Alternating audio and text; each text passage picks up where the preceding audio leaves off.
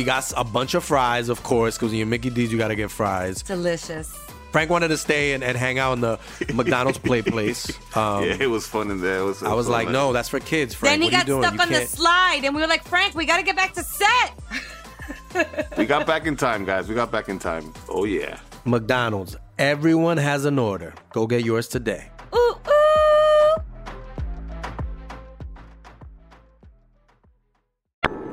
Bienvenidos a Leyendas Legendarias, el podcast en donde cada semana yo, José Antonio Badía, le contaré a Eduardo Espinosa y a un invitado especial casos de crimen real, fenómenos paranormales o eventos históricos tan peculiares, notorios y fantásticos que se ganaron el título de Leyendas Legendarias. ¿Cómo estás, Eduardo? Yo bien. en Otro te- episodio aquí. Tú te escuchas enfermo. Estoy, estuve enfermo ayer, sí, estoy mormado, lo siento mucho, así es, pero el show debe continuar y qué mejor continuarlo con nuestro invitado del día de hoy, el señor Alex Fernández. ¿Cómo estás? Estoy muy bien. Deja tú lo enfermo, te ves ya madreado. Ya pues, llevamos ya. una semana sin parar. Está acabando la Ciudad de México, pero ¿qué pasa?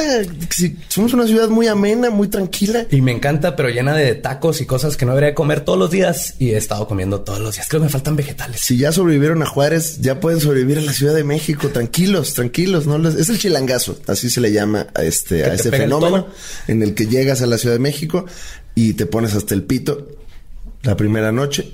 Y la segunda. Y la segunda y, ya las primeras a- siete. y- ajá, y todas las noches y a- abusas, Sí. abusas. A mí me empezaron a doler los riñones como a la sexta noche. Ya, más o menos. ya los riñones. Ya los riñones, ya. Se fue directo a riñones. ajá. No, pues eso sí habla ya de algo que hay que checar. Este, pero muy contento de estar aquí. Este, dicen que es toda una experiencia estar en leyendas legendarias. Dicen. Dicen. No sé ya, quién, ya pero nos dicen. dirás, ya nos dirás. tú. Alguien, alguien, alguien me escribió. Me dijo, Muy "Es- bien. es una experiencia. Y entonces estoy aquí en la experiencia. Pues ya eres parte de la experiencia y preparé un tema muy interesante exactamente para ti. Ahí les va. Entre los años de 1975 y 1977, en Ohio, cuatro mujeres fueron abusadas sexualmente y asaltadas por un grupo de personas. Entre los individuos que estaban cometiendo estos crímenes estaba un yugoslavo experto en armas, un maestro escapista, un pseudo gángster de Brooklyn y una lesbiana introvertida que le encantaba escribir poemas. ¿Y qué tienen en común estas personas? Que ellos eran solo cuatro de 24 personalidades distintas que vivían dentro de la mente de un solo hombre, de nombre William Stanley Milligan, quien se convirtió en la primera persona en Estados Unidos en ser encontrada inocente de cometer crímenes por sufrir de personalidad múltiple. Dun, dun, dun. Ay, güey, pues, primero parecía como chiste, ¿no? De, de un yugoslavo, un escapista. Entra a un bar. Ajá, exactamente. Entra Un bar. chino y entra en un bar. Pero, Y don Cacahuate. Ajá. Oye, y qué, y qué fuerte. Y, y to- totalmente, o sea, no inocente, ¿no? O sea, me imagino que.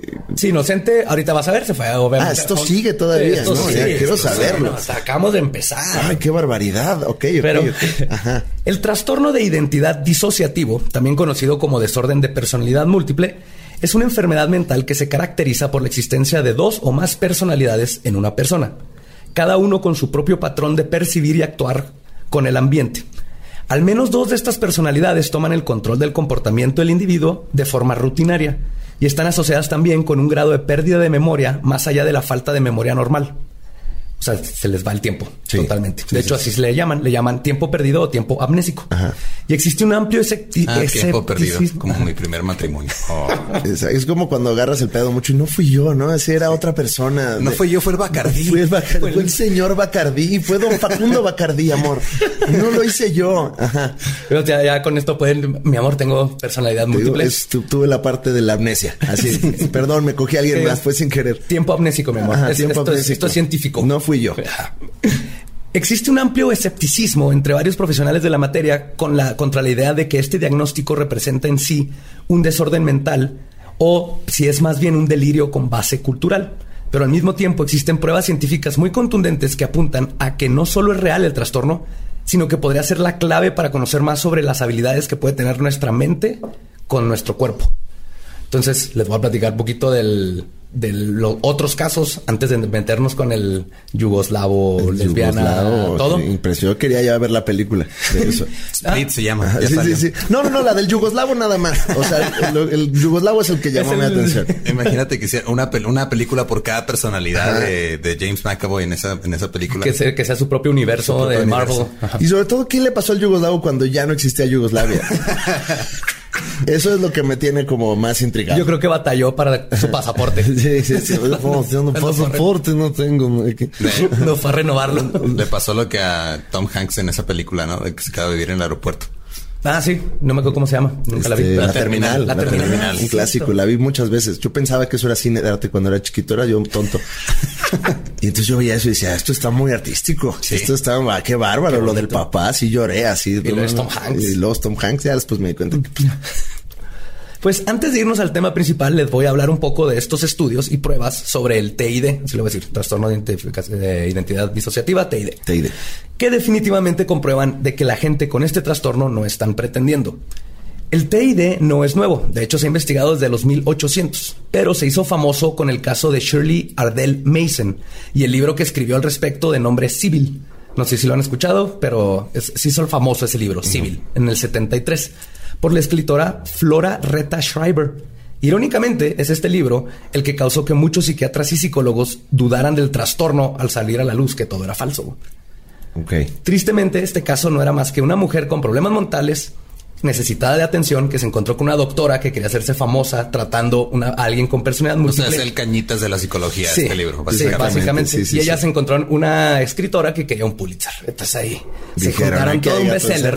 Sí, sí, sí, sí. Y, pero ese libro se hizo muy famoso, empezó a salir en todos lados y la gente lo compró y ahí dijeron, ah, sí existe la personalidad múltiple y luego resulta que todo era falso y entonces cambian la mentalidad, ¿no? Y ahora todos los de personalidad múltiple están este, pretendiendo, Ya. pero ese no es el caso. Con la nueva tecnología y conocimientos en la materia, los doctores han encontrado que cuando una persona tiene verdaderamente personalidad múltiple, no solo cambia su forma de hablar, de caminar, de escribir, si es derecho o zurdo, diferentes personalidades pueden hablar y escribir en idiomas diferentes o tener una diferencia muy grande en talento artístico, sino es que también cambia su fisiología y su cerebro. O sea, como Christian Bale, pero... Pero involuntario. Pero Ajá. involuntario. Ajá, ok, y sin millones de dólares de por medio. Y sin bajar y subir de peso, ¿no? O sea, ajá. Nomás te pasa. Nomás te de repente. Te levantas, fuiste, este, jugaste carreras de carros porque es un experto y luego al día siguiente no te acuerdas y ya no, eh, no sabes usar ni una bicicleta. Y eh, digo, no sé si venga más adelante, pero ¿cuántas personales puedes tener? O sea, ¿cuál es el cap? Así de, de mi límite es o no existe un límite. Hasta ahorita no hay límite. Creo que el récord era una mujer como con 60. 60 personalidades. 60 Yo no tengo personalidades. 60 amigos.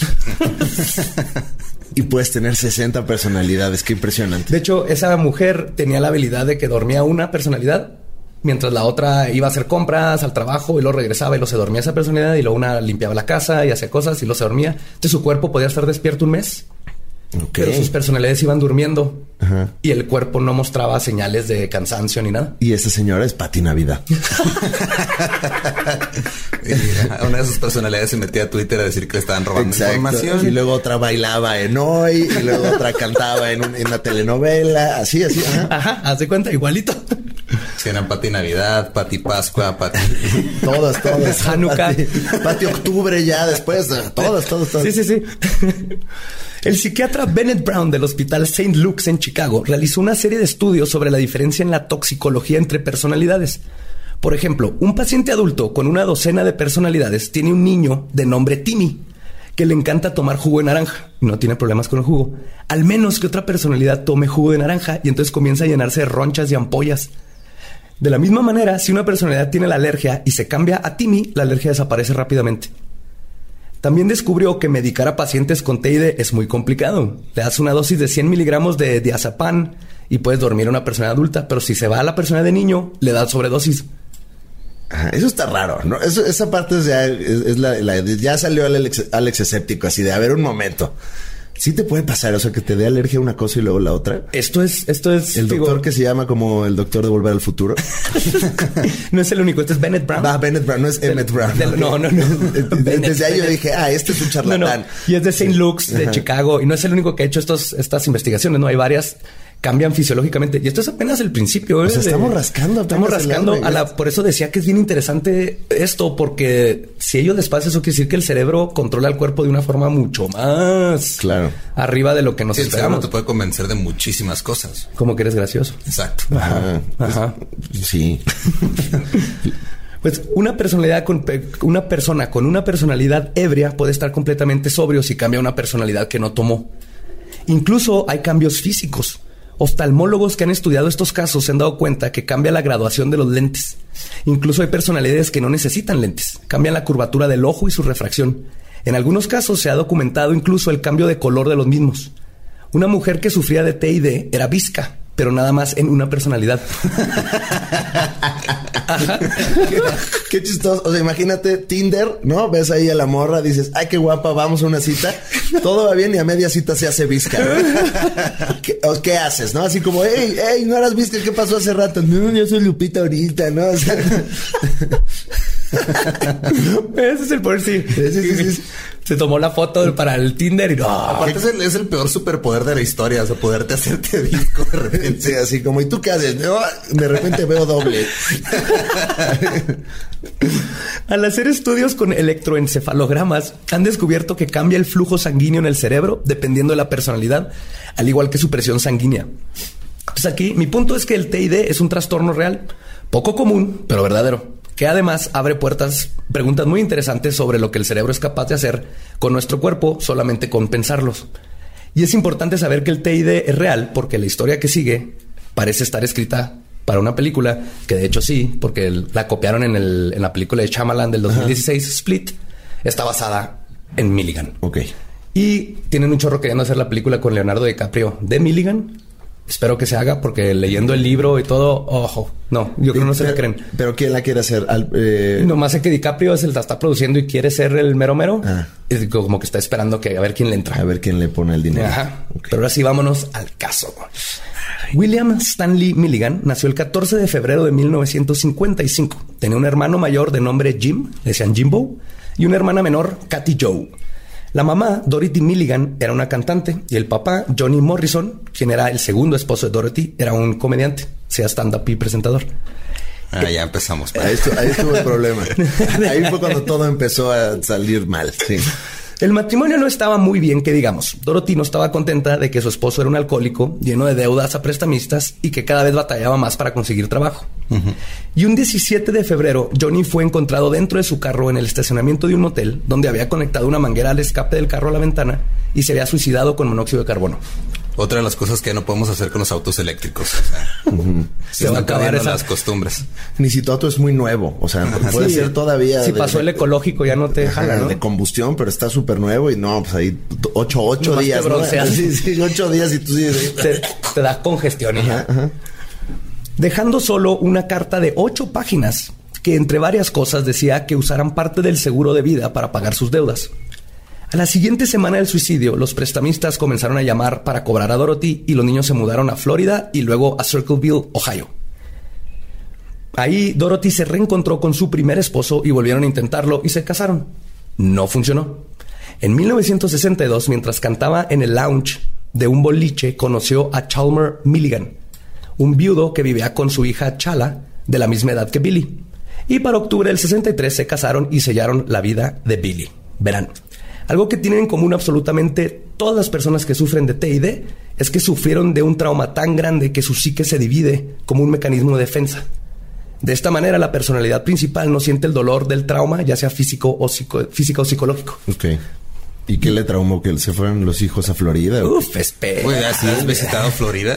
Pues sí, Florida es... Hay, hay cocodrilos y gente rara. eh, pues Sí, o sea, está Disney, pero también pasan cosas, ¿no? Y hay Sí. Walmart. Walmart de Florida es otra dimensión, es otra cosa. Ya, es, sí, sí, no, no, no he entrado en Walmart en Florida, Yo afortunadamente. tampoco, pero en las noticias. Pero hay uno aquí en Tláhuac que entra y no sales. No, de plan- Normalmente no sales. Ajá. Que es en Florida de por acá, entonces. Pues, más no, no sé, de- o sea, pa- pasan igual las matanzas, yo creo que sí. O sea, a nivel muerte sí.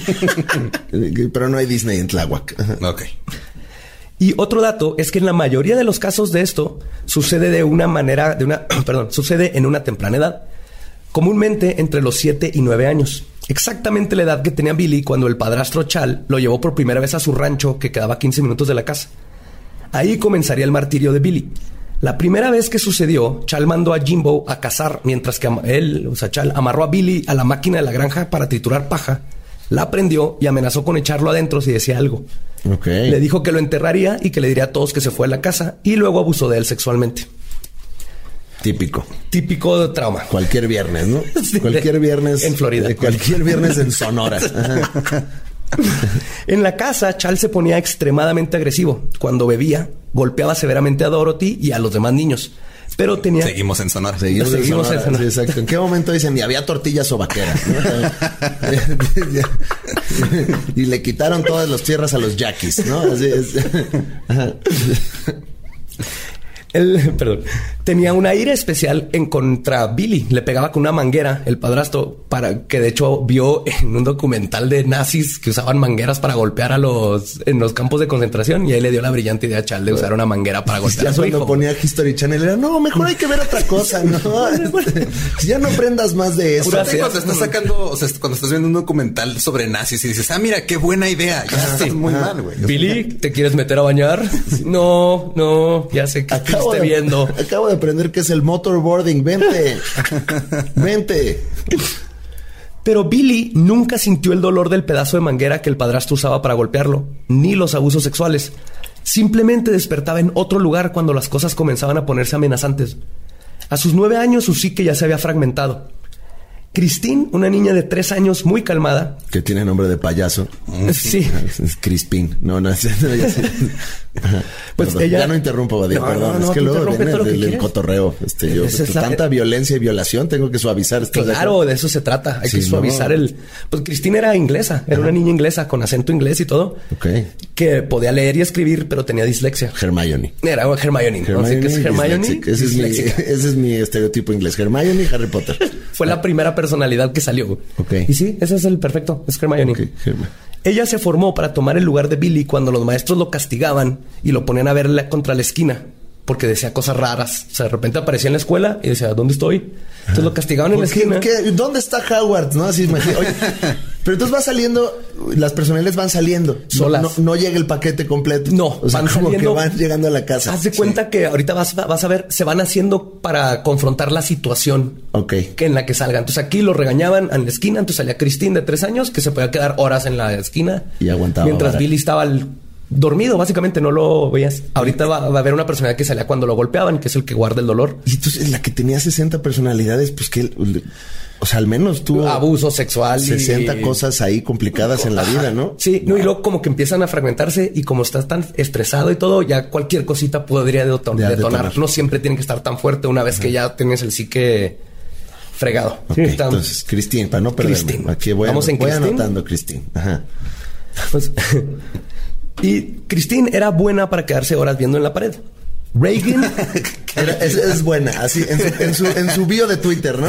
Soy Cristín, me gusta estudiar y ver la pared. Inglesa, ajá. Soy inglesa y veo la pared. veo la pared por horas. Y me Soy buena para ver la pared y hacer filas. Ajá, exacto. Niña, madre, Sagitario, veo la pared. Esos son así.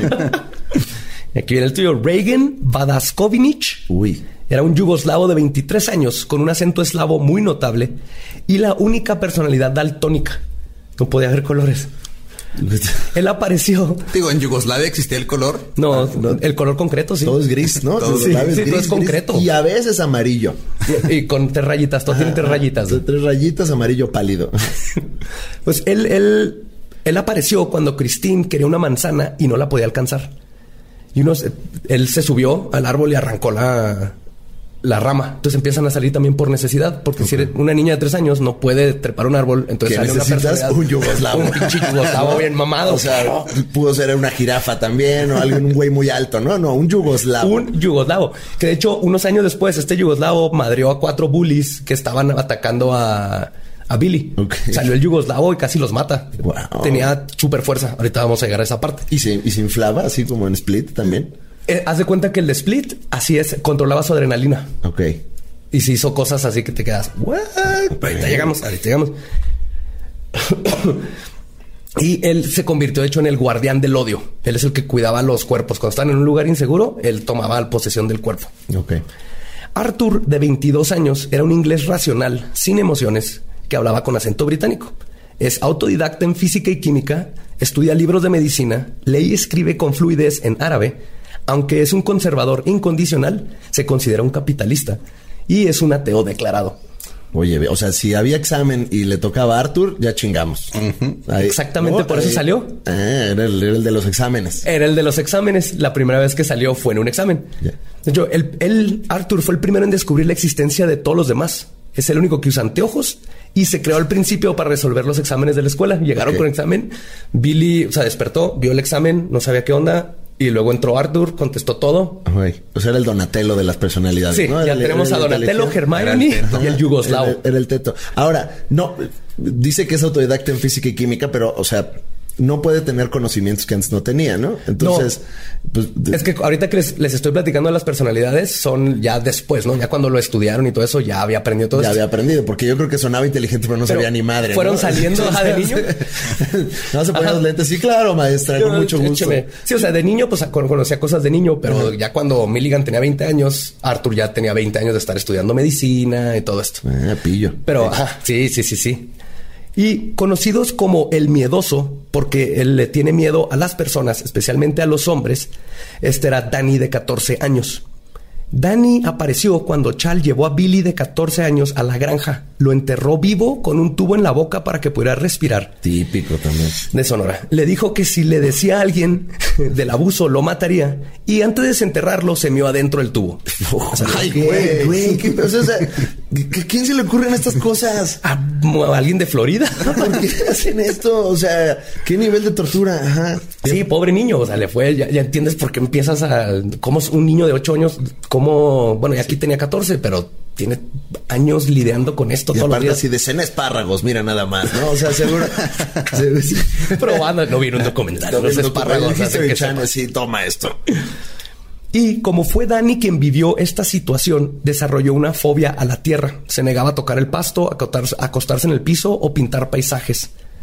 Es que toda, casi todas las personalidades pintan, pero cada personalidad, una es experta en retratos, una es experta en paisajes, un- y ves sus, están sus obras de arte y son así, wow. Que es algo curioso que encontré en todas las personalidades múltiples, mínimo una sabe pintar o esculpir. Que es el cerebro ¿no? por estadística. ¡Sálvame! No, ya, sí, sácame de aquí, sácame de aquí, llévenme ya a terapia. O sea, a Billy le encantaba cocinar y ayudar a su madre en el aseo de la casa y escribir poesía. Cuando su padrastro comenzó a prohibirle hacer estas cosas y le decía maricón, apareció Adalana, de 19 años. Ella era lesbiana e introvertida, le gustaba escribir poesía y cocinar para los demás. Entonces, cuando el papá lo ataca de esta manera, sale la nueva personalidad, donde ya no es él, pero puede seguir haciendo lo que le gusta, ¿no? Va- Como que vas viendo cómo se van fragmentando con cierta lógica. También este bio de Twitter, ¿no? O sea, lesbiana introvertida. lesbiana Me gusta- introvertida y me gusta, me la, gusta la poesía. poesía. Exacto. Retweet. Y, y era la única que sufría de nistagmo. El nistagmo es una afección en la que los ojos se mueven de forma rápida e incontrolada. Para de un lado al otro o arriba hacia abajo. o en círculos. Como caricatura Como- cuando les pegan. Ajá. Como igualito. Ella nomás, a ella le pasaba esto. Esto es importante para después en los crímenes. Wow. De quién era quién. Ajá. Qué misterio, María. Sí. Uf. Alan. ¿Cómo va la experiencia? Sí. ¿Cómo No, la estoy aquí, ajá, ya quiero saber todo. Alan, de 18 años, era el estafador. Con muy buena labia, él es el que más a menudo trataba con extraños. Tocaba la batería, pinta retratos y es la única de las personalidades que fuma. Nadie más fuma cigarri- cigarrillos. Tiene la partidura de la dere- en la del, del lado derecho, perdón, porque es el único que es derecho. Todas las demás personalidades son zurdos. Cuando si esa personalidad se, se peinaba, se peinaba con la, par- con la mano derecha pequeños detallitos así que son curiosos, ¿no? David, de 8 años, era el guardián del dolor o el empático. Existe para absorber todo el dolor y sufrimiento de las otras personalidades.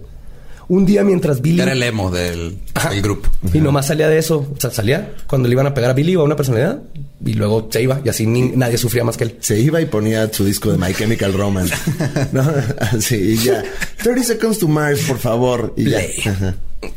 Billy intentaba arreglar una lámpara un día en su cuarto y se electrocutó. Cuando despertó era Tommy, de 16 años, un artista del escape como Houdini. Generalmente era beligerante y antisocial. Toca el saxofón, es especialista en electrónica y excelente pintor de paisajes. Este vato se electrocuta y cuando se levanta es otra personalidad que dice, ¿qué pasó? Empieza a arreglar, se va a la biblioteca, saca libros de electricidad, arregla la lámpara y de ahí se obsesiona con lo eléctrico y para sus veintitantos años era experto en electrónica y en escaparse de, de todo porque vio una película de Houdini y se puso a aprender trucos de cómo escaparse de cosas. Que está curioso que las personalidades tienen que ver con lo que pasaba en esa época. O sea, si, si Billy hubiera vivido en esta época, tendría otras personas. O sea, Sí. de repente es influencer. O sea, no tendría una personalidad de influencer. Tiene una personalidad youtuber, Exacto. Una personalidad con muchos followers y otra con nadie. Ajá, sí, sí, sí, sí, sí. Porque nadie arregla una lámpara hoy en día. No, o sea, eso no, de no. Billy arregla una lámpara. Es, ¿Qué es eso? ¿Qué es arreglar? ¿Qué está pasando? Es un- yo no arreglo. Yo tiro las cosas Tengo y una compro personalidad cosas que va a. Walmart por una, por una lámpara nueva. Una personalidad que le habla al casero así, oye, güey, mi lámpara ya no está funcionando. ¿Qué, ¿qué vamos a hacer? ¿Cuál biblioteca ni qué nada? Güey? Sí. Despertó siendo Kanye West de repente. ¿no? Aunque ahí sí está muy cabrón, güey. Eso sí está, sí. Sí, digo, con el genio musical chido, pero con lo demás, híjole. Y con todo también. Ese, ¿No tendrá Kanye West ahí algo? A mí se me hace que hasta Kanye West se levanta preguntándose si es Kanye West todas las mañanas. Que ¿Soy o, es, Kanye West? o es el yugoslavo, así. Pero de todas las personalidades fue Arthur el que se dio cuenta que habían varias personalidades viviendo dentro del mismo cuerpo. Comenzó a tomar notas preguntando a su familia y conocidos dónde había estado, qué había dicho y hecho. Finalmente una noche sintió una presencia y se forzó a no dormir. ¿Quién eres? preguntó y una voz contestó, ¿quién eres tú, güey? Dijo, soy Arthur. Y la voz otra le contestó, yo soy Tommy. Dice, ¿qué haces aquí? Empezaron así que no tengo ni puta idea y empezaron una conversación dentro de la cabeza entre Arthur y Tommy. Y entonces le dijo a Arthur, vamos a hacer algo. Vamos a marcar en el closet cada hora que estés consciente, que tú te acuerdas. Cada hora que pase para ver si duramos todo un día despiertos, o sea, a ver. Y se dio cuenta que no, que deben de haber otras personalidades porque no llegaban a 24 horas entre Tommy y Arthur. Y ahí es donde acuñó Arthur el término poseedor de la conciencia para referirse a la personalidad que estaba controlando el cuerpo. Ok. Dijo, güey, yo estuve despierto tres horas, tú estuviste cuatro, que estuvo haciendo el cuerpo el resto del tiempo, entonces empezó a buscar las otras personalidades y a platicar con ellas. Ay, muy, muy inteligente para. Ajá, pues el trauma. inglés es el inglés Que es inglés, que sabe árabe. Claro. El inglés sabe árabe. Es típico también. Sí, sí, sí. También se dio cuenta que por sus conocimientos y siendo el único que podía en momentos visualizar las memorias de otras personalidades, ahora tenía la responsabilidad básicamente de una familia disfuncional de 23 integrantes, porque eran 23 más Billy, el mero mero. Arthur asignó tiempos para poseer la conciencia de cada personalidad dependiendo de la situación o el momento. La forma en que hacían esto describen que como una luz que ilumina un cuarto oscuro desde el techo. La personalidad que se paraba en la luz era la que asumía el control del cuerpo. Sí, exacto, sí, igualito que la película de Fragmentado. Ajá, sí, sí. Mira, yo creía que Shyamalan por fin había escrito una historia original bien Y chingona. estoy después de es todo, así todo. Y depende de una parte en la que James McAvoy llega. Sí. James McAvoy es una personalidad más. de Billy. Exactamente. Va a sí. estudiar al tema. Eh, muy bien. Ok, ok. En 1970, Billy entró a la prepa. Un día, un grupo de muchachas lo vieron en el Oye, pasillo. perdón, pero ¿qué escuelas tan malas que ninguna se dio cuenta de esto, no? No, O sea, nomás lo, lo castigaban, lo corrían. a Billy, Billy se ve que le valía madre a todo mundo porque nadie se dio cuenta. Billy se dio cuenta de Billy, o sea, del problema de Billy. No, ni, ni Billy sabía que Billy tenía un pedo. Arthur se dio cuenta, o sea, Nadie en su familia dijo así como, oye, está raro, ¿no, Billy? Como que habla como 23 personas. Hay un problema. No, Nada, no era. nada, les valía madre. Los hermanos cuentan que cuando hablaba como inglés o como niña inglesa era así como, ah, está mamando. Ajá. Chido. Sí, sí, sí. Y lo aprendió viendo tele, o sea, el, el idioma veían este programas en inglés y de ahí sacaba el, el- el acento. Como en Ciudad Juárez. Pero, pero ándale, igualito. Ándale, así. Sí, sí, sí. Pero cambiaba, por ejemplo, te- si tenía una personalidad de un inglés de Manchester era diferente que de un inglés de Liverpool. Ok. Entonces era muy bueno, pero todos creían que estaba mamando, los mismos hermanos. Ya. En, set- en el 70, Billy entra a la prepa y un día un grupo de muchachos lo vieron en el pasillo y le dijeron que se metiera al baño de mujeres porque le iban a enseñar algo. Ya adentro lo No, Billy, no vayas. No. Nada más terrorífico que, un, que Billy. un grupo de jovencitas adolescentes hormonales. Pues lo acorralaron y comenzaron a hostigarlo preguntándole si era cierto que aún era virgen. Y contestó que sí, porque lo que Billy no A ver, sabía... espérate. ¿De dónde? Porque el padrastro. Ah, bueno. Le metieron hasta manguera Sí, por el- Pero Billy por- no sabía. Ah, buen punto. Billy no le tocó nada de eso. De hecho, lo que tampoco sabía que una de sus personalidades, Philip, de 20 años, que era un neoyorquino con fuerte acento de Brooklyn, ya había tenido sexo. Pero Billy no sabía. No, pues no. Qué horror. Se ¿no? perdió su primera vez. Exacto. y Estando ahí. Está- Ha de haber sido impresionante. Las muchachas. Imagínate que estás cogiendo y se cambia de personalidad la otra persona. Oh, ¿no? le llegó a pasar. Ay, qué miedo. De hecho, por eso empezaron a poner una regla de no celibato, porque claro. no sabemos qué puede pasar cuando de repente salga otra personalidad y hay personalidades violentas. Si te toca la visca, pues no pasa nada, ¿no? Pero si de repente estás a la mitad y te toca el yugoslavo, ¿qué haces? No, no, no eres tú, soy yo. Es que esta personalidad no se le para. Exacto, perdón. Perdón. Las muchachas comenzaron a burlarse de él, diciéndole que seguro tenía sexo con los animales de la granja, entre otros insultos. Luego le bajaron los pantalones, los pantalones y salieron corriendo con ellos. Billy no podía más. Saliendo del baño, una maestra lo encontró y le regresó sus pantalones y le preguntó que por qué se dejaba hacer eso. Billy respondió que porque las mujeres no se les pega. Llorando y humillado, vio que el conserje había dejado la puerta del techo para llegar al techo abierta. Lentamente la atravesó, subió las escaleras y en el techo escribió en uno de sus cuadernos, cito, Adiós, perdón, pero ya no puedo más. Puso el cuaderno en la orilla del techo, se hizo para atrás para agarrar vuelo, corrió hacia la orilla a toda velocidad, cerró los ojos, sintió el final del techo y luego despertó siete años después en una celda de prisión. Ay, güey. Y la próxima semana usted podrá saber qué fue lo que le pasó a Billy. Billy Milligan. Vaya, qué inesperado giro. Eso fue, salió corriendo, se iba a suicidar y lo, ¡pum! la próxima vez que abrió los ojos estaba en una celda y habían pasado siete años. Siete años, todo un sexenio. Todo Más un año más. Más un año más. Ajá, o sea, les- sí. Sí, se perdió a un presidente. Ah, Espero que. exacto, un presidente y el, y el primer año que siempre está A lo mejor ya cuando, ya cuando despertó todavía estaba Yugoslavia o... En el 70, no sé, alguien. Creo que sí, creo que sí, Creo que sí. todavía. Yo creo que sí. Yo no tengo idea, ¿no? No, O sea, No, mira, ge- geografía no es lo nuestro, No, por eso estamos ni historia, un ni nada. Estamos hablando de cosas que igual y no existieron. Ajá, pueda que ni el, el- el año 1977 se oye sospechoso. Resulta que en octubre de 1977, Billy fue arrestado por violar a tres mujeres en el campus de la Universidad Estatal de Ohio.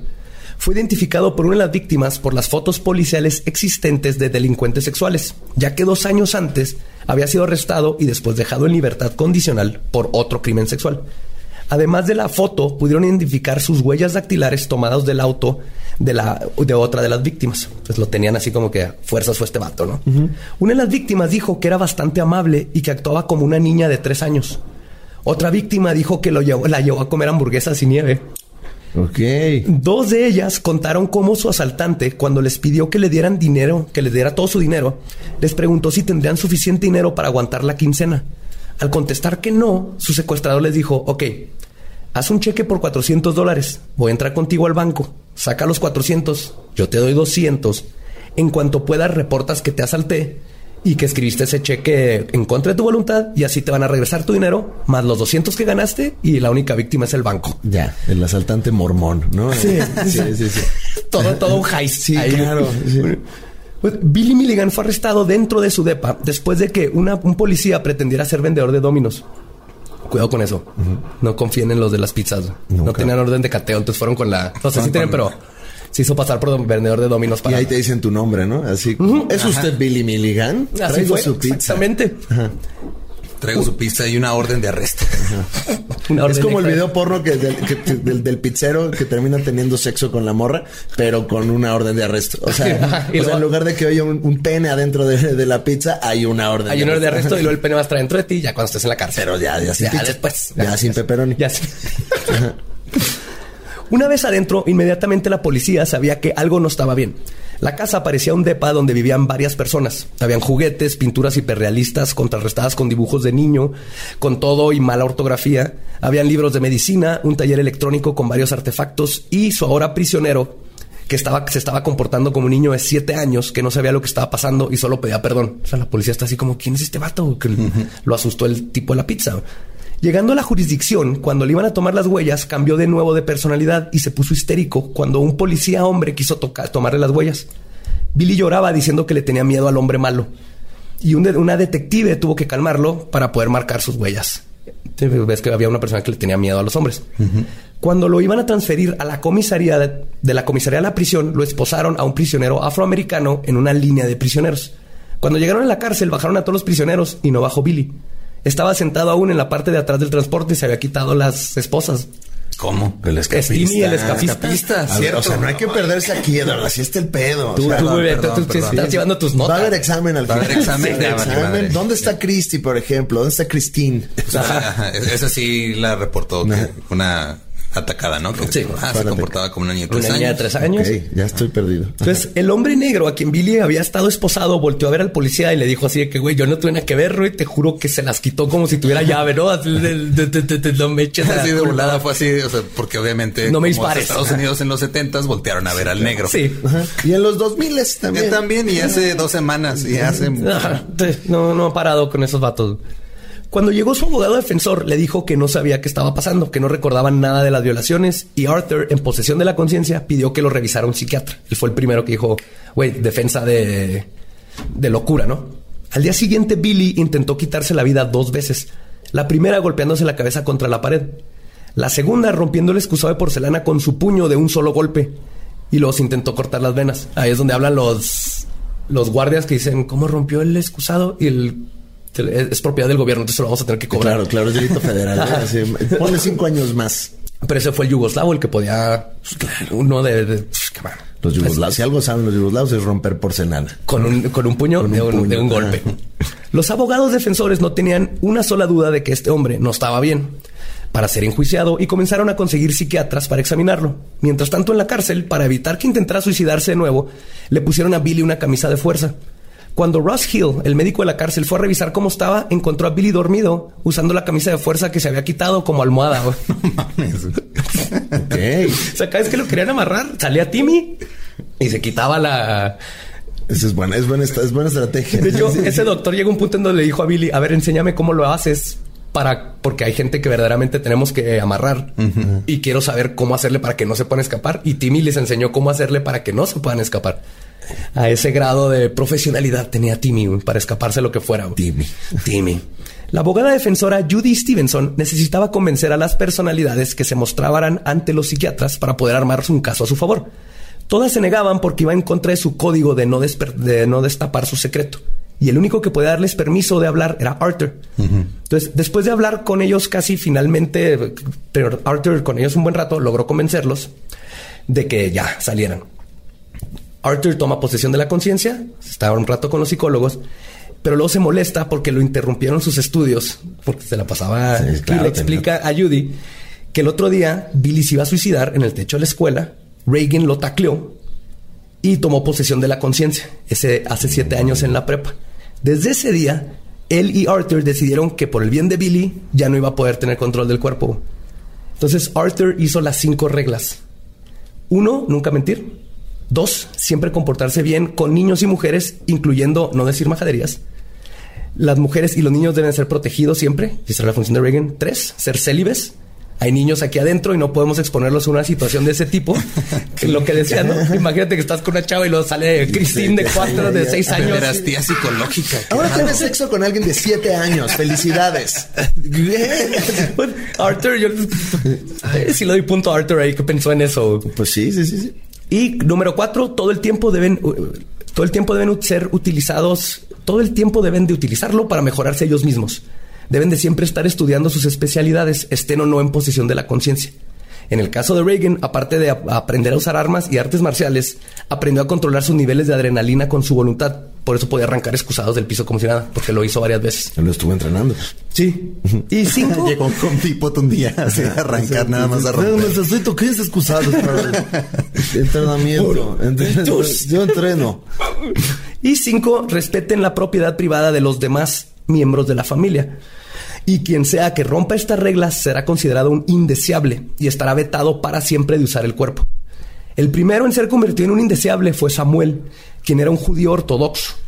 Ay, pues que antisemita, Ey, era el que único- antisemitas todos ahí. De hecho, esta persona como que nació por el papá, porque el papá Ajá, era el judío. papá. Pero el problema de este vato, de Samuel, es que un día vendió la pintura de un desnudo de otra de las personalidades porque él no le gustaba y necesitaba dinero. Y no- Porque y- judío y quería todo- dinero. todo- Qué risa que hasta en sus personalidades era el racista, ¿no? O sea, era como, a ver, este le gusta, es usurero el dinero, pues judío, ahí está, ahí está, le ponemos. Ya el racismo no se escapaba en esa época. No, ¿verdad? no, nunca. Exacto. Y otro indeseable fue Martín, un fresa snob de Nueva York, que un día se fue a jugar golf. Se emputó porque iba perdiendo y dejó el cuerpo. O sea, lo dejó así. Y el que lo agarró fue David, David de 8 años, que despertó en el carro de golf y fue y se embarró contra el lago. Entonces ahí estaba el niño de 8 años, hubo un pedo. Y entonces le dijeron al pinche snob así, tú no vuelves a agarrar control de... A este se gastó un chorro de dinero. Porque tenían que vivir, ¿no? No, pues ahí tenía te varios trabajos 23 para... que coman 23, imagínate, pues está muy... Después de ser examinado por varios meses, cuatro psiquiatras líderes en su área concluyeron que Milligan sufría de un trastorno de personalidad múltiple. Los defensores públicos Gary Schweikart y Judy Stevenson abogaron por una defensa de no culpable por razón de locura, y el juez la aceptó. Dictaminó que Billy sería mandado a un hospital psiquiátrico estatal del nombre Athens hasta que se pudiera curar de su trastorno. En el hospital, el plan era fusionar las personalidades poco a poco hasta que nomás quedara una principal. Comenzaron con las que eran más parecidas, por ejemplo, todos los niños los van juntando a una sola personalidad y luego los jóvenes, los que se van pareciendo, ¿no? Y así poco a poco habían menos personalidades dentro de Billy y él tenía menos tiempo perdido en su día a día. Ya empezaba como que a acordarse de qué comió o qué hizo hace dos horas, porque ya de 24 ya iba teniendo la mitad. Digamos que ya Maricondo llegó a ese cerebro y, y organizó, dijo, a ver, tiren las que no sirven, despídanse. y Despídense de todas. vamos A a ver, poner ¿Cómo se esta llamaba el snob fresa? Martín. Martín. Me llegaron con Martín. Mira, Martín no, no te provoca alegría, mándalo a la chingada. Ajá. Dis- dile, dile, Martín. Ya se va a tratar tomando, está tomando. Ya le dijeron y se fue. No se trató Martín Maricondo. Pero todo cambió cuando un día entró a la oficina del doctor Cole, Billy, hablando con un acento de Brooklyn, le preguntó, eh, Doc, ¿es usted el psiquiatra Billy? Pues yo soy Philip y varios de nosotros creemos que tiene que saber algo. Le dio una hoja de papel y se salió a la oficina. En la hoja venía una lista con los nombres de las personalidades de Billy y al final venía solo el nombre el maestro. Así. The teacher. Ajá. Como el personaje de la casa de papel, ¿no? Eso, sí, cuenta. sí, sí, sí, sí. Digo que, que- Profesor. que para película está así de... "Wow". Sí, sí, sí, sí, sí. El doctor Cole comenzó a indagar en sesiones con Billy sobre este maestro. Finalmente logró que las personalidades de Arthur y Reagan pudieran conversar al mismo tiempo. Ok. Entonces estaban, los dos podían escuchar y hablaba de repente como yugoslavo y a veces como inglés. Ok. Pero al mismo tiempo las dos personalidades se escuchaban y, y platicaban. Como, como de imitador, ¿no? De esto de que canta como Vicente Fernández y como Juan Gabriel al mismo tiempo. Ándale, así, igualito, igualito. Gilberto Glés, ¿no? Ajá. Y una vez que logró esto, es como descubrió que el maestro era la combinación de todas las personalidades. Arthur le dijo, ¿quién crees que nos enseñó a todos a hacer lo que sabemos hacer? Él ha estado allá adentro dando clases, enseñando habilidades y es el único que posee las habilidades y los conocimientos de todos. Y tiene memoria total y fotográfica. Puede acordarse de toda la vida, la vida de Billy desde que tenía dos años y de todo lo que ha hecho cada personalidad. Es el maestro el que se quedaba con todos a enseñarles diferentes cosas y era la combinación de todos juntos. Es el super Ajá, es el, man. el super saiyajin de, Ajá, de- del- de- de su personalidad.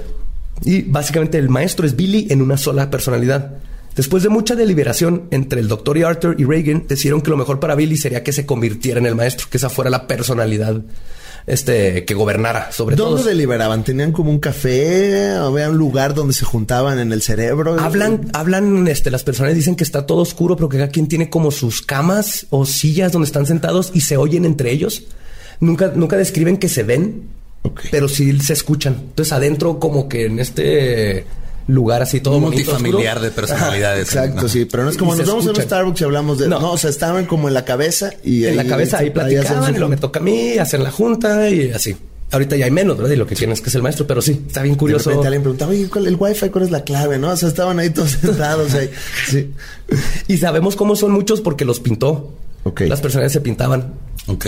Entonces hay fotos, ahí estarán en los show notes, donde está cada personalidad. Se ve la niña, el Qué yugoslavo. cansado eh, el cerebro. Yo creo que trabajaba mucho. ¿no? Nunca descansaban. No, Sí. no, no, no, no, qué, qué hueva. O sea, este ¿Y cuál güey- personalidad fue la que, o sea, entre las cuatro personalidades que mencionaste, son los que atacaron sexualmente a las mujeres o cómo? Ah, ahorita voy a llegar a eso. A eso voy, Ay, exactamente, ay. porque ya, ya teniendo al maestro, el maestro ya sabe y se acuerda de lo que hicieron todos. Ya. Entonces él puede aclarar este, ¿cómo se dice? Aclarar exactamente qué pasó ese día. Muy bien. Meses después lo lograron, una fusión casi perfecta. El maestro, el maestro finalmente tomó posesión de la conciencia. Cuando le preguntaron qué tan atrás podía recordar, le dijo al doctor que recuerda cuando lo sacaron del hospital, sus primeros amigos imaginarios desde los cinco años, la vez que la policía le llamó a su mamá para, para informarle que su papá había muerto y el abuso sexual por parte del padrastro. Les contó que durante los siete años que Billy estaba dormido, Reagan se convirtió en ejecutor y traficante de drogas para la mafia rusa y que, y que una vez se metió en una bodega para robarse una silla de ruedas para una niña paralítica que conoció en la, en la calle. Ah, Tuvo mira, toda es una vida- el mafioso con el corazón Sí, de oro. sí, Reagan es mafioso, no, así no lastima a niñas ni mujeres, ayuda y de hecho dejó la mafia porque lo, lo querían que me hiciera cosas que iban en contra de, de su moral. Como Terminator 2. Haz de Ándale, cuenta, ¿no? era un. Terminator 2. Y luego Arthur fue médico en una prisión. Tommy le propuso matrimonio a una novia de varios años, justo el día que los arrestaron. Un día amanecieron en un hotel en Londres con 72 dólares en la bolsa porque Arthur quería ir a visitar su país.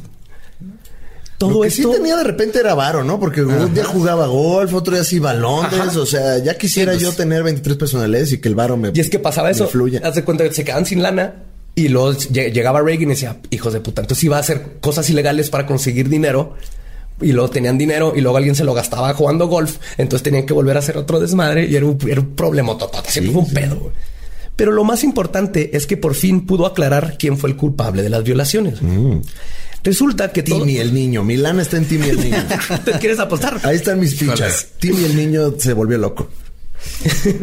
Resulta... Yo voy por la lesbiana. La lesbiana. Ay, qué fuerte. Resulta que todo comenzó con Reagan tomando posesión de la conciencia para ir a asaltar a alguien porque estaban desesperados por el dinero para la renta.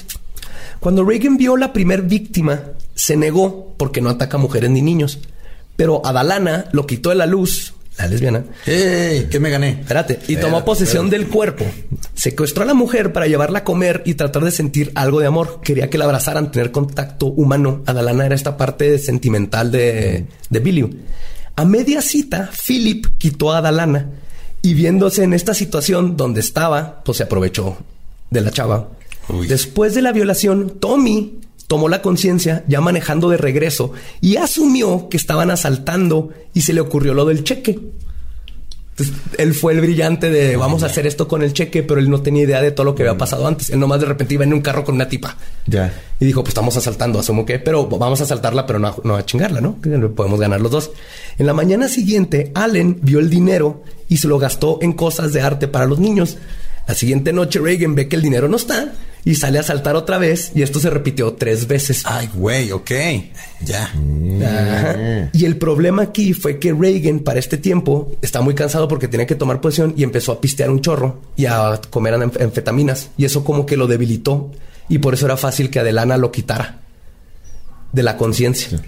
Porque se ponía hasta la madre. Pero está bien curioso, ¿no? Y por eso unos de- describen lo de los ojos, de repente eran otras personalidades. Hubo una personalidad que salió, no sé si era David, que se tuvo que orillar porque no sabe manejar. Y ahí estaba en la carretera con la chava Sí. que secuestró y la chava estaba así como, ¿qué, chingados está pasando? güey?" Entonces el niño no violó. No, el niño apareció en el carro. Nada más. Yo quería, quería ese, ese twist, quería ese twist como y nadie si- lo pensó. El niño fue el violador. Siguiente escena. Chamalan hubiera hecho ese, era- se, se perdió Chamalan en ese Sí, twist. sí, sí. Sí, y una de las personalidades estuvo muerta todo el tiempo. Exacto. Y al final no era una, no era un cerebro, todo era un juego. Todo- Ah, sí. Juego virtual. Todo era un juego virtual y esto el podcast no existe. Pues con el maestro en posesión de la conciencia, Billy poco a poco comenzó a poder salir del hospital, primero acompañado de dos enfermeros, luego uno y finalmente completamente solo. Podía pintar en todos los estilos de sus personalidades, leer y escribir en varios idiomas y de hecho vendió varias pinturas y usó el dinero para comenzar una asociación sin fines de lucro contra el abuso de menores. Ok. Sí, o sea, ya, ya una vez en control empezó como a tener una vida, por fin. También muy Por fin. laxas, ¿no? Las, las leyes ahí en ese entonces, ¿no? Todo tranquilo. Todo tranquilo. Hay muchas personalidades que salga ya. Que el, sí, Que haga su vida ya. fue todo un problema durante todos estos años porque decían, ok, ya se está curando y, la, y legalmente no fue culpable, pero pues la gente decía, no mames, ¿cómo sueltas a un violador a las calles? Pero entonces era toda esta pelea entre la ley, los doctores y la sociedad sobre si estaba bien o no dejar que este vato eventualmente salga libre. No había pedo porque no había redes sociales, ¿no? Entonces Exacto. No podías. ajá. Todo apuntaba que iba a poder vivir una vida normal, pero la vida de Billy nunca fue fácil y esto no iba a cambiar. Un día mientras visitaba a su hermana, le pidió la carta de suicidio de su padre. ¿Se acuerdan? La hermana renuentemente se la entregó. La carta de ocho páginas describe cómo Dorothy se la pasaba saliendo con mafiosos y seduciéndolos para poder seguir, conseguir mejores lugares en donde cantar. Le debía miles de dólares a prestamistas. Nunca se quiso casar con Johnny, quien comenzó a perder trabajos porque se deprimió cuando Dorothy le quitó a los hijos. Además de tener que estar pagando las deudas de Dorothy para evitar que algo le pasara a su familia. Todo lo que la mamá le había dicho a Billy, que era culpa del padre irresponsable, que era un huevón adicto a las apuestas, era una farsa. Todo era, Era la mamá. Dorothy. Y Billy volvió a fracturarse psíquicamente. Ay, güey. No regresaron todas las personalidades, pero de nuevo el maestro ya no tenía control y Arthur y Reagan eran quienes eh, se pusieron de dominantes. ¿no?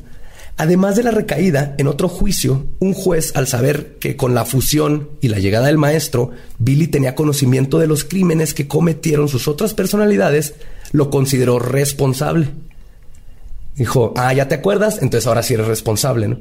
Y ahora lo manda a prisión. Lo saca del hospital psiquiátrico y le dice, te vas a prisión porque ya te acordaste de lo que hiciste. Entonces ya estás curado, entonces ahora sí eres culpable. Uy.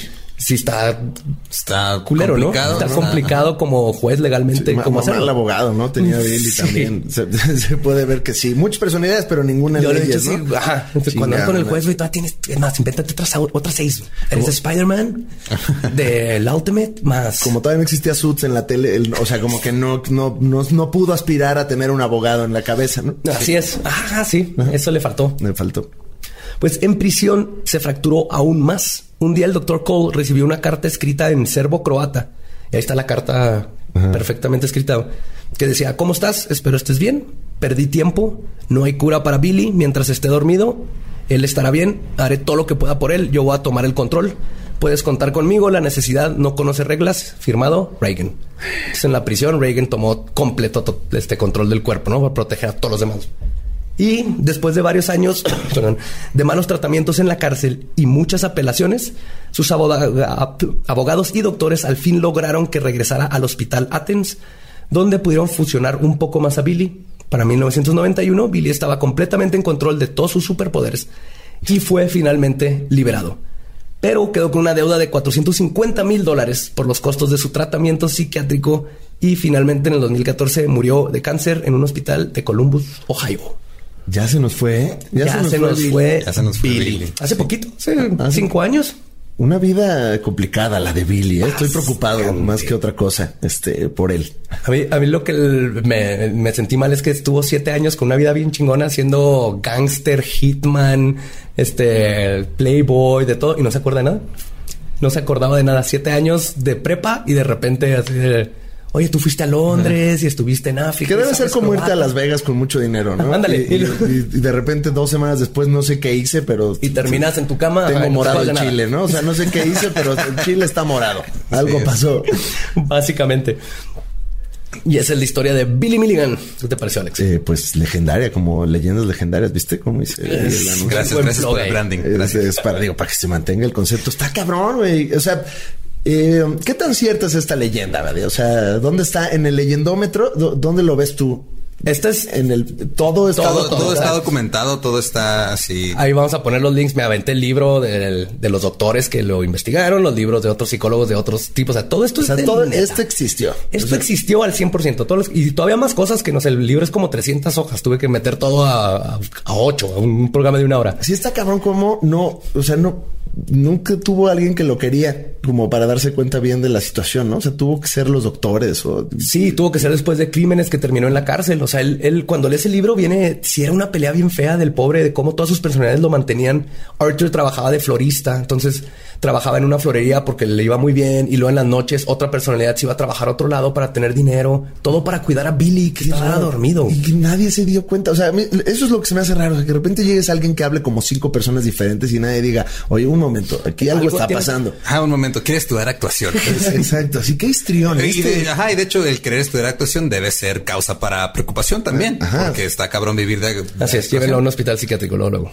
Que ahora, si hubiera hecho actor, y qué barbaridad, Uf. ¿no? O sea, mientras de los papeles fuera una de las 23 personalidades, hubiera sido Pudo haber hecho una obra así de Billy Milligan como y luego 15 personajes. Olvídate de César Bono en defendiendo el cavernícola. o sea, esto, esto hubiera sido así de darle un Oscar. Esto- Un one man, Oscar, ajá, un one man show en Broadway súper cabrón. Sí, pero el, el pobre está, vivió en tiempos donde nadie le ponía atención. no tuvo que tuvo que caer en la cárcel para que alguien dijera vamos a defenderlo y ahí se dieron cuenta que era personalidad múltiple y tenía un problema psicológico. Wow. Y aparte se me hace bien padre eso de que imagínate que pudieras tener acceso a esa parte de tu cerebro donde en lo que tú duermes, una parte tuya está estudiando otro idioma y luego se duerme y otra parte tuya te está cambiando el color de los ojos o quitándote el obisco. Sí, o sea, Billy de- debe haber sido también muy inteligente a pesar de todas estas situaciones. O sea, como para que el cerebro operara tanto Todo el tiempo. con tantas personas, eh, debe haber sido muy inteligente, pues mala suerte, ¿no? Y es que también hasta la fecha no entendemos todavía bien cómo funciona completamente el cerebro. Todavía apenas hace como un año descubrieron más o menos por qué necesitamos dormir. Ya Así lo necesitamos dormir. Aparentemente. sí. Dicen, dicen, los profesionales. Chinga, voy mal, voy, voy mal ahí en esa parte. Uno de cada cuatro dentistas dicen que tenemos que dormir. De hecho, Demonios. no, no estoy seguro de que este es, o sea, a lo mejor Alex Fernández tiene varias personalidades, Ajá. pero todas son Alex Fernández, entonces no, no hay diferencia. No hay forma de- Nada más, una hace el podcast, una hace la Liga de los Supercuates, una ya dejó de hacer deportología. No sé de que no soy Alex, soy Timmy. ¿Por qué me hablas si soy Timmy? Cola, ¿dónde estoy? ¿Por qué el señor Badía se acaba de bajar los pantalones? ¿Qué está pasando? Hola, Ah, ¿no Timmy. te platicaron esta parte de la experiencia? No. Perdón, Timmy, vamos a hacer otra personalidad. es por tu bien. Voy a tener que orinarte. Vamos a ver qué pasa. Vamos a ver qué pasa cuando te orinan. ¿Qué, qué personalidad sacamos? Necesitamos una personalidad como Batman. Qué miedo. Qué miedo. Qué cosas. Muchas gracias por haber acompañado esta, esta aventura, esta Muchas, leyenda muchas de gracias Billy. por, por haber aceptado después de que te echamos a los fans encima. No, un gusto, un gusto. Me gusta mucho su podcast. Tienen, tiene mucha ondita. Muchas felicidades. Muchas gracias, muchas gracias. Gracias, gracias. Y gracias por el trabajo de investigación tan profundo. De nada, de nada. Este, y pues nada, ¿no? Este, ya. pues, todas maneras, eh, obvio, no tenemos que, pero diles dónde te pueden Ah, seguir pues sí, todo el mundo. encuéntrenme, encuéntrenme Alex Fernández, tengo un podcast, el podcast de Alex Fernández, donde no son cosas tan interesantes, de hecho, normalmente todo es muy estúpido, o sea, nada más hablo yo y digo estupideces y luego tengo invitados y pues nada, eh, mm, también está la Liga de los Supercuates, el mejor contenido de internet, chinga tu madre, todo, lo demás, eh, que nos pueden ver en el canal de Casa Comedy y hago stand-up, que es de lo que vivo, lo demás, este, en realidad no nos pagan nada, ¿verdad? Por esto, estas cosas no generan un peso, nada más lo hacemos para Ah, su no, nosotros ya tenemos patrocinadores. Ah, ya tienen, pat- sí, ya vi que tienen sus tazas aquí y, y- y no, una locura. Nos, nos pagan en especie. Si nos pagan en alcohol y así. No, no, yo sé, yo sé que ustedes. Mira, yo tengo, una, yo tengo una teoría de que en- si en algún momento, digo, ojalá no pase, se te llega a ti a fragmentar el psique, los psicólogos van a revisar tu catálogo de los podcasts donde nada más estás tú solo. Exacto, ahí, ahí- ahí- ahí es donde como- está hablando Sol. ¿Por qué aquí hablo así como de sí, sí, sí, sí, sí? Sí, Es me una, una personalidad va a ser Chanik, el otro va a ser Draco 69. ahí, van a, ahí van a estar todos. Ahí están todos, ¿verdad? Sí, ah, pinches tontos, güey. Ahora sí yo, yo gobierno este cerebro. Pinches putos, güey. Este, miren, ahí está. Mira, está el intro del podcast de Ana Julia, acaba de pasar por acá atrás. La Ciudad de México. La Ciudad de México. La gente queda grita en las calles los servicios. Esa es la Ciudad de México. Así es. Este es el la fierrero, botellero. Este, pues ahí te dice, mira, estufas, lavadoras, algo de fierro viejo que ven. Entonces llegan y te compran un, un microondas como por 20 pesos. Y ellos lo bajan Ajá. No, tú lo bajas. ¿Se lo pongo por la ventana. Y, y sí, sí, sí, sí, como así como cuando antes la gente este, también tiraba sus desechos por la ventana. Así, aquí todo lo aventamos. Somos unos salvajes. Somos unos salvajes, vale. Este, pero muchas gracias por tenerme aquí. en Muchas gracias por venir. También síganos a nosotros en todas las redes como Leyendas Podcast. A mí como ningún Eduardo. Y como él va diablo, a mí en las redes, donde ponemos muchas tonterías. Y gracias por escucharnos. Y nos escuchamos en el próximo episodio de Leyendas Legendarias.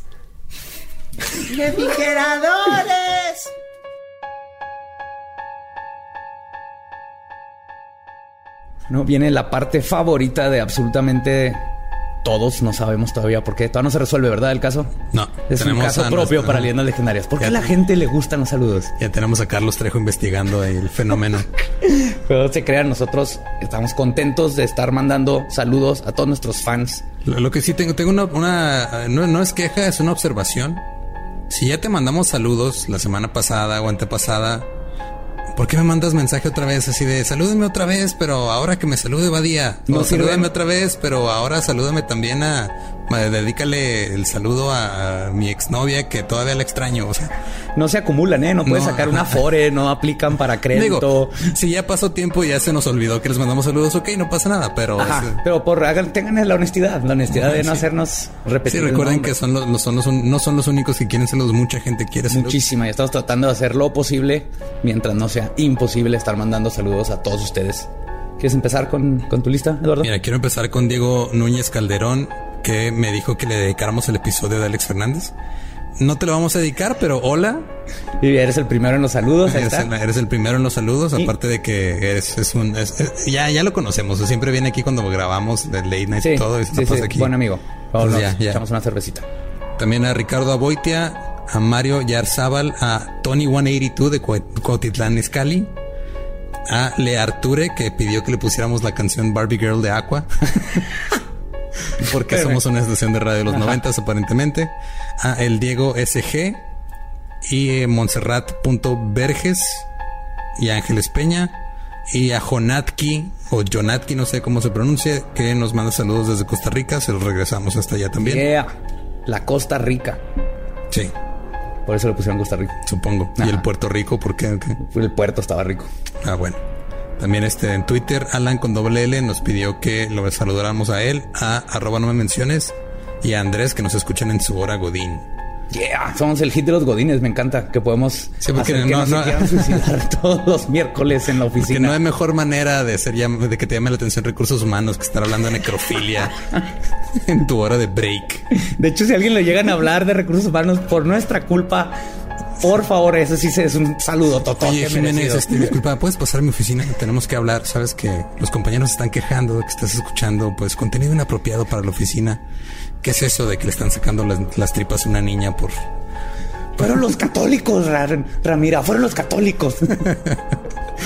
También tengo unos algunos saludos de Facebook, eh, Yael López y sus compañeros de trabajo que también nos escuchan. Y un saludo también para la banda de Yael, Sibela, que tocan chido. Eh, a Lupita Ro... No, que ya leí mal. Lupita Torres y Kenivet Sanagi, Miguel Bosco, Alberto Atondo por su cumpleaños, que creo que fue hace como un mes, pero apenas le estamos respondiendo. Feliz cumpleaños. Habrá otro el año que entrará. Adrián Cruz, a Miriam Medit, que nos escucha en Suiza. En Suiza. Wow, ¿sabes que hay un chorro de oro nazi? Ajá, pregunta, pregunta por el oro nazi. Pregunta. También a Baltasar Carmona Emanuel, a Exal López y a Ingrid Teresa Conceta Domínguez Chávez.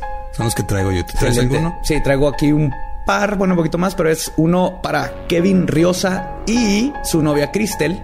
Lo hizo, hizo muy importante que le mandara a la novia, obviamente, si no se enoja. A Chan Leiva, al señor Carrillo. A Chan Leiva otra vez porque lo apunté dos veces. y a Bash Happening y Fátima. ¿A cuál señor Carrillo? Así nomás tengo apuntado el señor Carrillo. El señor Carrillo. El señor Carrillo. Pues, un saludo al señor Vi que lo Carrillo. apunté, ya estoy, ya estoy haciéndome el hábito de apuntar porque luego llego los miércoles y no tengo saludos y me siento mal. Así que ya los estoy apuntando. Qué bueno que la culpa te carcoma es por mi dentro. esfuerzo más grande, señor Carrillo. Pues bueno, eso fue todo por los saludos de esta semana. Así es, nos escuchamos el próximo miércoles. Manténganse brujas. Abrajadabra. Adiós.